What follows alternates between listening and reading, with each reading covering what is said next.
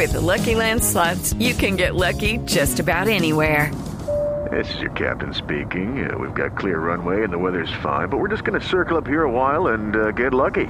No, no, nothing like that. It's just these cash prizes add up quick. So I suggest you sit back, keep your tray table upright, and start getting lucky. Play for free at LuckyLandSlots.com. Are you feeling lucky? No purchase necessary. Void where prohibited by law. 18 plus terms and conditions apply. See website for details.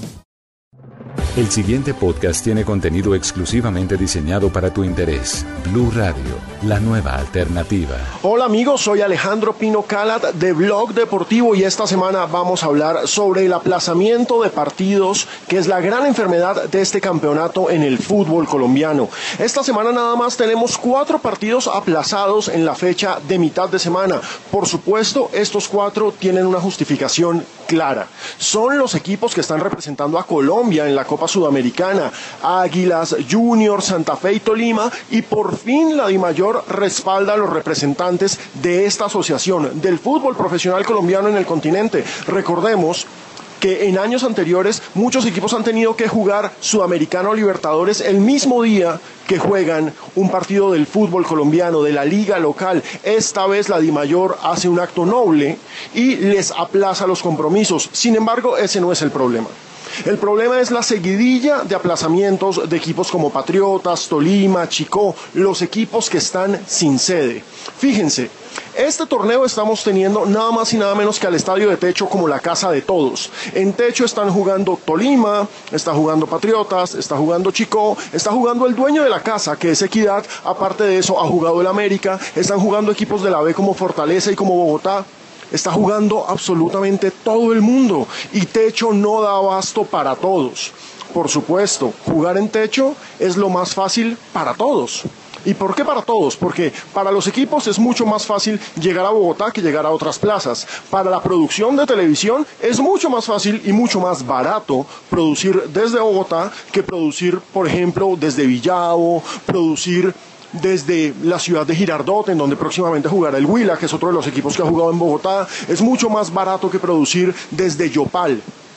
Pero no es preferible que los equipos buscasen estas ciudades que son mucho más cercanas a su entorno, a su ciudad natural, en el caso del Huila, fíjense que lo está haciendo en Armenia, que tener que venirse todos a Bogotá a jugar en techo, en donde por supuesto, como no hay cabida para todos, porque solamente un estadio para cinco equipos, se tienen que aplazar los partidos. Esto le va a complicar la vida a más de uno a final del campeonato. Esto va a ser realmente un dolor de cabeza.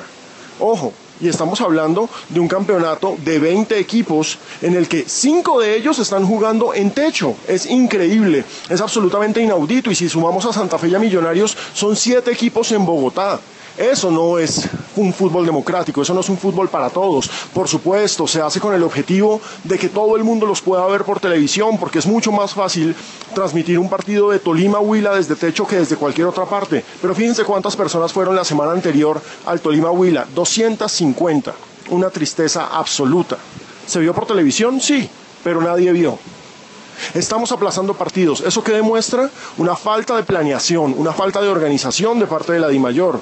Por supuesto, hay que aplaudir que esto se está haciendo con un fin noble, que es la reconstrucción de los estadios, estadios que estaban en pésimo estado, como el de Ibagué, como el de Neiva, como el de Tunja pero no hay derecho a que se acumulen las fechas, a jugar con el horario de los hinchas y a que los hinchas no puedan ver a su equipo porque simplemente este no juega.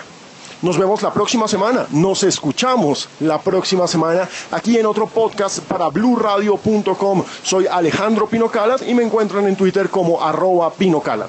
Para más contenido sobre este tema y otros de tu interés, visítanos en www.bluradio.com. Blu Radio, la nueva alternativa.